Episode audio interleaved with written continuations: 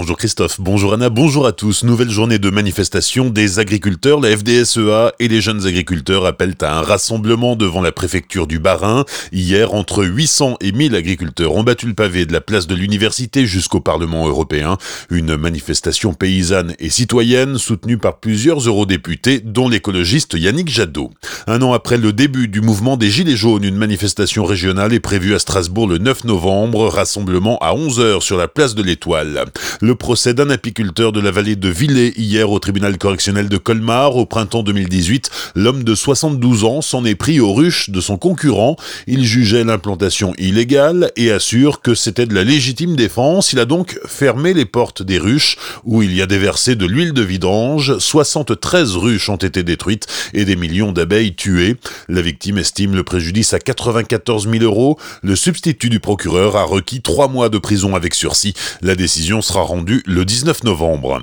Le président de la région Grand Est en visite chez Alstom hier, Jean Rotner était à Reichshofen pour officialiser la commande passée par la région en juillet dernier.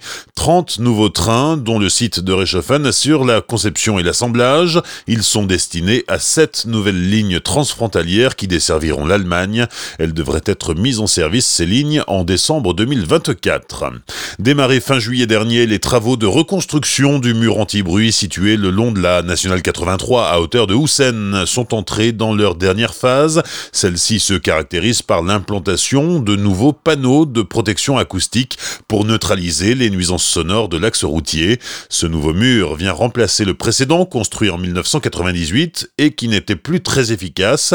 Pour Sébastien Goetsch, le chef des travaux, l'objectif est donc un retour à un bruit normal. On va surtout rétablir les niveaux sonores initiaux, c'est-à-dire que c'est un ouvrage qui a été mis en service il y a une vingtaine d'années, qui a perdu un peu de ses capacités d'absorption et de protection tout simplement parce que son état nécessitait qu'on l'écrète ou qu'on le scalpe, qu'on enlève le niveau supérieur puisque malheureusement il présentait des risques structurels. On va rétablir les seuils, je dirais, réglementaires, à savoir inférieurs à 60 décibels la nuit et 65 décibels le jour, sachant que les mesures qu'on avait réalisées pour établir le modèle, on était inférieur à 60 décibels. Cette compétence étant du ressort de l'État, il fallait toutefois le solliciter en premier et surtout débloquer les fonds nécessaires pour les travaux, et ce pour améliorer le confort des riverains perturbés par le bruit, selon Brigitte Klinkert, la présidente du conseil départemental du Haut-Rhin. Il s'agissait pour nous, le département, aux côtés de l'État et avec l'aide de la commune, eh bien d'améliorer la protection acoustique des habitants ici à Housson, le long de la 83, parce qu'il y a 21 000 véhicules jour, ce qui est juste énorme sur cet axe, et 1200 poids lourds qui passent. Il y a vraiment des nuisances sonores. Nous avons donc euh, négocié avec l'État pour euh, avancer sur ces travaux. Sur un coût de 1,2 million, l'État va prendre en charge les tiers et le département l'autre tiers. La pose des panneaux devrait durer jusqu'à lundi prochain. Les restrictions de circulation, quant à elles, courront jusqu'à fin novembre. Le temps pour les ouvriers de réaliser les derniers travaux de voirie, d'assainissement ainsi que des tests acoustiques.